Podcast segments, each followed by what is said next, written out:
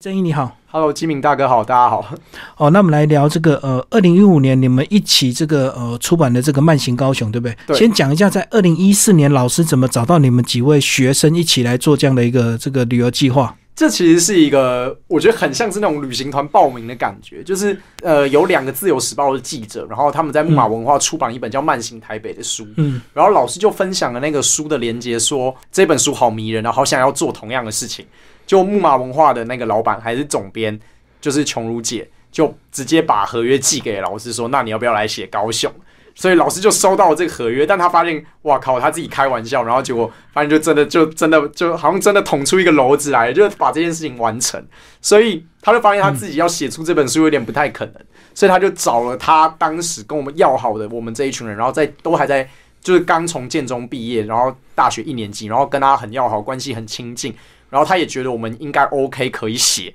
然后所以就找我们四个人一起来合写这本书。所以你们总共五个一起下高雄。对，我们就总共五个人，然后一起去高雄住了一个礼拜还两个礼拜吧。我们就住在高雄的青年旅馆里面，然后每天早上睡醒后就开始各自出发，对不对？也没有各自出发，我们很我们其实蛮常一起移动的。是哦，对，那蛮常一起移动的好处是因为就基本上这十五条路线。都是我们一起去过的，嗯嗯。那我觉得去这些路线的好处是，毕竟我们要写一本旅游书，就它的定位就是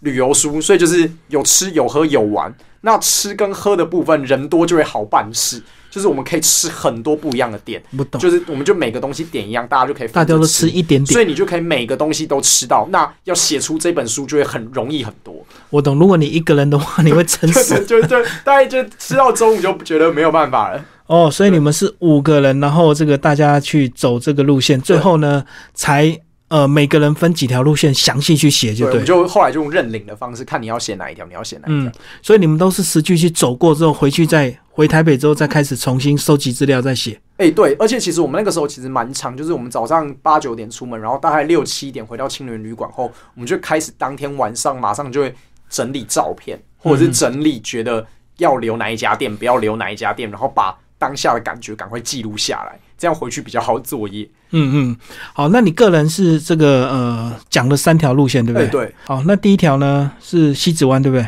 哎，对，西子湾。来讲一下西子湾这条路线。西子湾当时在二零一五年的时候，我写这个部分，因为当时西子湾最有名的就是博尔文博尔文创园区区刚开幕，就本来那边是高雄港的腹地，然后基本上就是老旧的货柜啊，或者是就是那一种很大的那种重型机具，然后就基本上不会有什么人靠近的地方。那高雄市政府那一阵子，就二零一五年的时候，把那边改成博尔文创园区，然后这五年来，基本上就变成大家去高雄第一个就会想到的非常著名的地标。它就是弄成一个弄弄成像是华山文创园区一样，就是有草皮啊，然后大家可以放风筝啊，然后就又临着海港边，然后引进了很多文创市集，或者是一些。那种海边的小店就变得蛮吸引人的，让西子湾周边的博二成为一个亮点。那大家就会沿着博二走，然后走过穿过了那个中山大学，就会来到大家熟知的西子湾这个景点。那基本上西子湾这个景点，感觉这几年来也都没有改变啦。就是它的本来本身就是它本身的大卖点，就是如果天气好的话，你会看到一整那个夕阳就直接掉入海面下面。看到一整片你在眼前的海，全部都是像金光铺满成那个样子，所以西子湾本身就是一个非常非常漂亮的景点了。那再搭上博尔这个文创园区，会让这个地方的能见度变得更高。那这个我们这条路线当然也不是只有介绍博尔文创园区跟介绍西子湾而已，另外还有就是介绍，其实在往西子湾的路上，就是那边。有很多那种文艺的小店，嗯，那那些小店当时就是很感觉是没落了，没有被看到。但也说是随着博尔文创园区，大家越弄越好，然后就是有一些很美的咖啡厅啊，然后有一些很美的书店，所以就在里面介绍给了大家。所以就是西子湾一直到哈马星这样子一条路线。对对对，嗯嗯嗯，现在也是轻轨的路线，对不对？哎，对，现在新增了一条轻轨的路线。那轻轨的路线那边就会是包含了真爱码头，然后星光码头那边，那边又新盖了很多，像是高雄流行音乐中心这种，就是那种很特色、完美的建筑。对对，新建筑。对，大大家就去那边拍照，然后天气好的时候，你就会看到整个高雄港倒映在那个建筑的玻璃窗上面，会非常非常漂亮。然后另外有一条，你讲到爱河，对不对？对，我们来讲爱河这条路线。爱河这一条路线，就是大家最近听到爱河，大家都会嘲笑说，就是盖爱河摩天轮啊，恋爱情摩天轮。但其实爱河周边，如果真的觉得如果要盖摩天轮，有一块腹地的话，会是非常非常美的。它是我觉得它在整治成功后，那个河下游，然后沿着准备要出海口那一段，真的非常漂亮。然后弄附近也弄得真的很像是。法国巴黎左岸那样，甚至比巴黎左岸更干净，就有一些沿着河岸的咖啡厅啊，沿着河岸的花店这个样子。那刚好爱河那附近就会是呃有就是高雄女中在那边，所以沿着高雄女中，然后往一直往高往中央公园站的方向走，就是新爵江那附近一整条就是高雄一直以来就是还蛮热闹的商圈。基本上你跟高雄人说大力百货，他们就或中央公园，他们马上就会知道在哪。在哪些地方？那后来，所以爱河路线就是写这周边附近的景点。那如果是很文青的人，或者是想要更多艺术气息的人，爱河这一条线上面有高雄历史博物馆跟高雄的那个那个高雄电影馆，特别是高雄电影馆是一个非常非常棒的地方。它里面就是详细介绍了台湾电影文化，然后不定时放映那种文艺电影，然后学生票或者是就算是全票入场都非常非常便宜，是非常推荐大家去的地方。嗯，然后这条路线你有特别提到这个华达奶茶，对不对？对，华达奶茶为什么这么好喝？它不加冰又不加糖，嗯，还这么这么热卖，很妙哎！就是华达奶茶，基本上我觉得当时我们在二零一五年写的时候还没有这么红，后来华达奶茶跑来台北展店后，就是基本上台北人都知道华达奶茶是什么东西。毕竟它在它最有名的台北最有名的店，应该就在 ATT Four Fun 的六楼还是七楼，然后大家都会知道可以喝华达奶茶，华达奶茶。但很少人知道华达奶茶其实是高雄来的，所以我们当时去华达奶茶总店的时候，它其实就是那种乡下的那一种，像是像是乡下冰果室，对对对，乡下冰果室那种店面。然后它的华达奶茶就是写在一块木板的匾额上面，嗯，就是看起来就是很像一种家庭代工，大家全家人一起把家里的客厅改造成一间奶茶店的这种感觉。那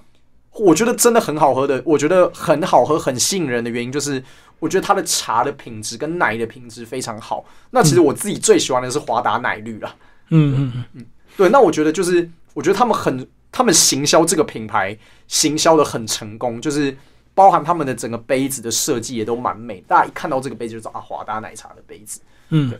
它的牛奶有特别吗？我其实也说不出来有什么特别的地方，但我觉得就是，我觉得它就是一个。跟现在很多手工饮料，就是跟很多手摇杯比起来，它就是很朴素、很单纯的，就像直球对决一样，它就只卖三样东西：牛奶、红茶、绿茶，然后珍珠加要顶多要不要加珍珠而已，也不会有什么哦，我要半糖、微糖、去冰这么复杂，然后说什么要加野果，或者是有什么特调饮料，什么都没有，它就是非常非常单纯的奶茶店。对啊，因为它如果不加糖的话，它的牛奶就要特别用奶香来这个，对对对，让你好喝嘛。对，但我反而觉得就是很适合那种很害怕无糖的人，可是又不想要很太甜的人，就刚好我觉得就是像我这种人就很适合。爱喝又这个怕不怕不健康就对对对对对。好，那第三条你讲的是骑经路线，那骑经路线一开始你有提到说。